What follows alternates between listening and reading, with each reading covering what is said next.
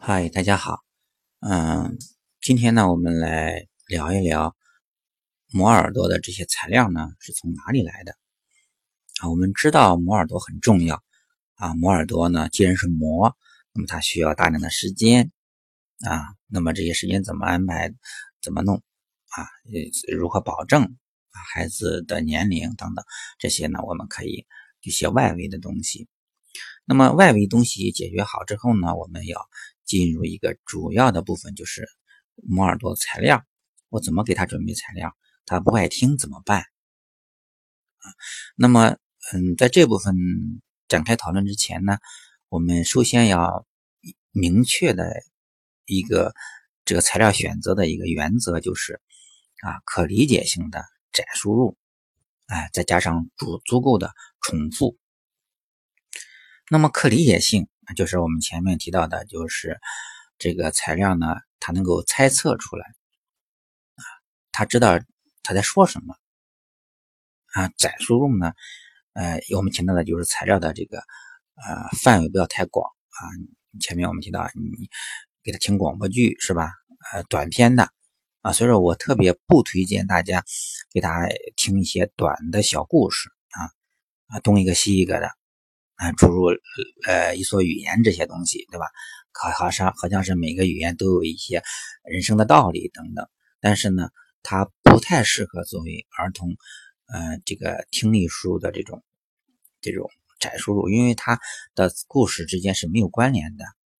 啊。所以说我特别推荐大家在选材的时候一定要注意这个材料的这种啊，就这种相关性。那么所以说。啊，从动画片的角度来说，啊，动画的就系列剧，啊，要比动画片的电影要更好，因为电影呢，它是比如说两个小时，它就两个小时的这个情节是完整的，而系列剧呢，它可能是说像我们很多这种典型的这种动画片儿是吧？像米奇妙妙屋啊，小猪佩奇呀，像 Dora 呀，等等等等啊，它都是系列剧，那么它的人物啊。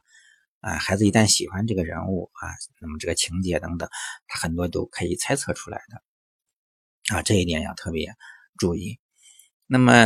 呃，下面呢，我们来对目前能够使用到的一些材料呢，我们来挨个的来聊一聊啊。比如说，呃，儿歌啊，很小的孩子呢，大家可能听一下儿歌啊。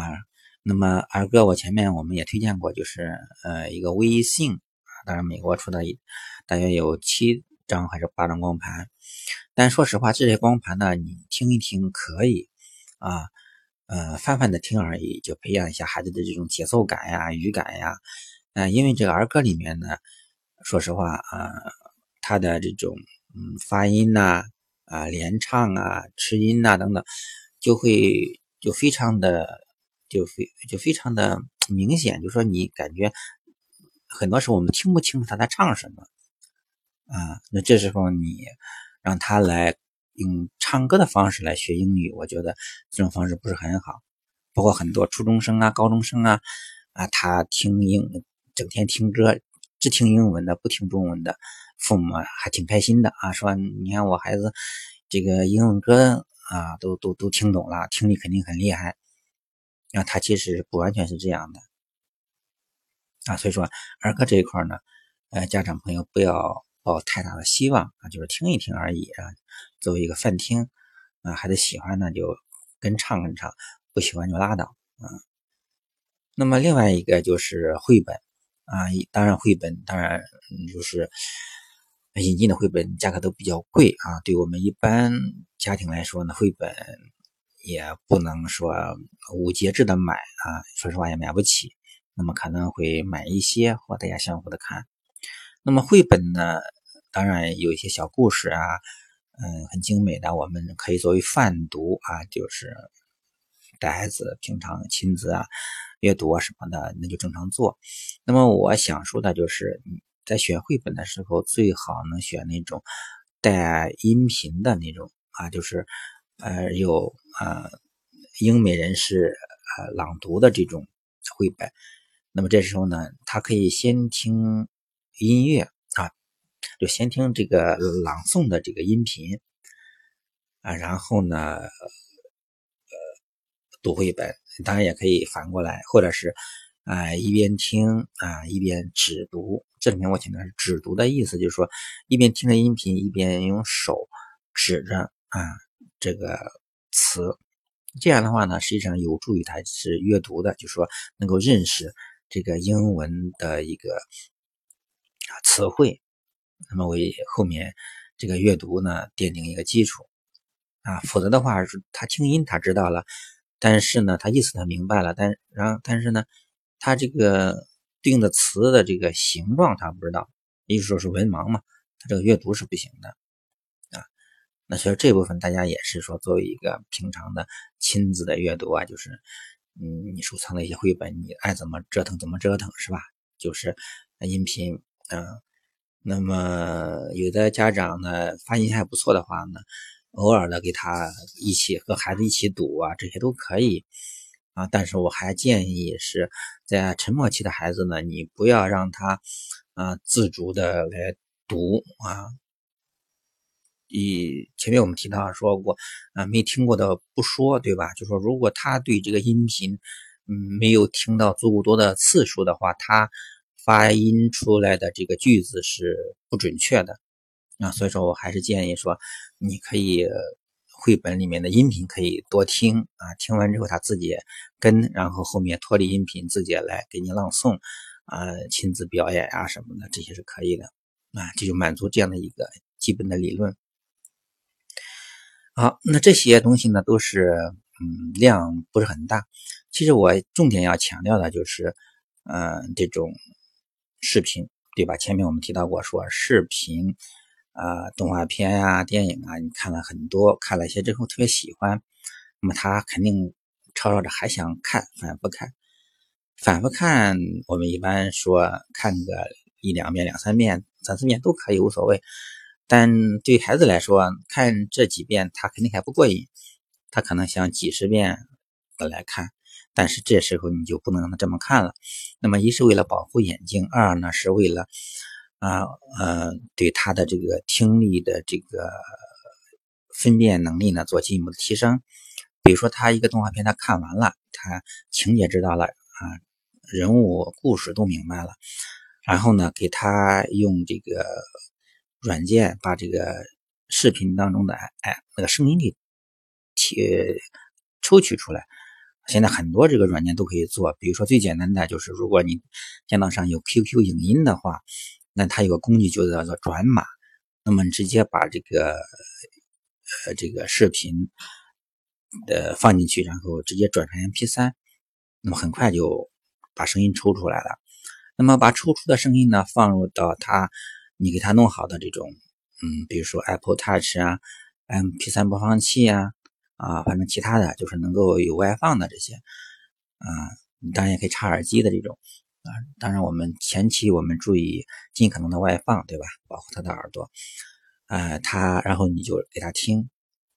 嗯，如果他有呃反对的话呢，你当然你要坚持这种做法，对吧？你可以威胁他说，要么呃听，要么你你你就别看啊。就是这样的话呢，就跟你跟孩子之间总有一个叫做协商啊或者谈判的这样的一个东西。对吧？那孩子最后没办法了，他就他就听了呗。那听的时候，哎，这时候你观察他，他听没听懂啊？对吧？他就，嗯，他对这个情节，他很快就就进去了，因为他原来头脑当中有这个呃视频的这种影像，那么通过声音呢，来让他脑子当中复现啊，重重现这个镜头，这是一个嗯最关键的一个。一个训练，对吧？就原来可能他就看看看图片啊，猜测意思，他明白了。但是那个声音呢，他可能就没有那么关注。这时候呢，我图片没有了，我必须让你的声音来唤起你大脑当中的这个影像。那么这时候，他对声音的这个辨别就会越来越呃认真。所以说，你他会呃出现这种很认真的听啊，听一遍，听两遍，听三遍。反复听，最后他，呃，和他脑子当中这个故事情节就完全对应上了 OK，那么他对这个材料的掌握呢，就达到一个相当不错的一个程度了。那么这时候你就可以考虑着啊换一换，对吧？换一换。那当然了，就说我们这是一个非常嗯重要的，有一相当长的一个时期，我们都要这么听。但这样的做法有一个问题，就是不能一直这么做。就是说，嗯，电影或者动画片里面的音频过于嘈杂，这有配音呐，或者有长时间的这种这种嗯不说话的情况。所以说，我们这个过渡期过渡完了之后呢，下面我们就应该找啊和这个情节相似的这种啊这种。原版的，比如说绘本啊，或者原版小说，或者是原版小说对应的这种有声书。有声书呢，往往是这个作者啊写出来这个作品之后呢，非常流行。那么一些出版商呢，他就是为了啊扩展这个有声书市场呢，他会请一些特别有名的这种嗯播音员啊，都是专家级的播音员，声音非常的呃甜美。也，并且呢，他的声音艺术呢也是有很很大的造诣，所以说他的声音，他的讲故事的这种方式，呃，不是我们一般人能够搞得定的。就是说，他他的抑扬顿挫，他的对情节的渲染呀，就完全通过这种语言给表达出来了，就不需要图像。那么这时候呢，如果你能找到对应的这种有声书，那么孩子可以还可以比较一下，说啊，电影当中的这个情节。和我小说当中的情节是不完全一样的，它有哪些不一样的地方？啊，他也不会觉得说，我看完电影再去看再去听有声书，啊，情节差不多我就不听了，啊，一般就不会出现这种情况。那么这样操作之后呢，那么孩子，嗯，他这个声音呢，你看，大家回顾一下，我们这个第一是带视频的。啊，有一声音有视频，对吧？就说信息量最大的孩子根根据这些信息量呢，能够猜测到呃他的意思，然后进入这个故事情节当中去了。然后呢，我们把图像拿掉，仅仅保留声音，那么啊让孩子回顾他的整个故事情节。后来我们把声音也换了。啊，声音当中的内容和电影当中的声音啊，就说有声书当中的声音和电影的中的声音是不一样的，是有变化的。但是呢，它的主线啊，它的主要人物、主要故事情节还是一样的，可能会有一些增删。你通过这样的一步一步一步的给他来，那么当然到了最后呢，可能你说我如果孩子的到了中后期的话。孩子的听力相当高的情况下，我可以直接试着拿一本有声书给他听。以前没看过电影，什么都没弄过。如果他能听进去了，OK，这孩子的听力呢，已经达到了一个相当高的水平。啊，这是我说我们在整个磨耳朵的过程当中，家长要做的啊，是一步一步的啊，嗯，按照孩子的这种难度来逐步的提升，啊，而不是家长听说哪个东西好，拿过来扔给孩子说听去吧。啊，这样的话，孩子根本就听不可能听得下去的，啊，这一点大家要尤其的注意，啊，这当然这里面我印象中第二个用听的比一个典型的就是一个神奇校车，啊，神奇校车当然它本身就有科技性、趣味性是吧？科幻的，然后呢有电影有有电影视频，那么还有它的一个绘本，还有嗯好像是没有有声书，啊，这个就是大家根据情况来来找。有很多这样的东西。后面如果我们有时间呢，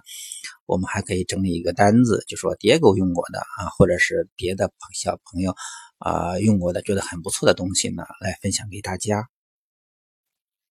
那么，嗯，有一个问题我特别要强调的，就是说很多家长说孩子目前看中文动画片，啊，不爱看英文动画片，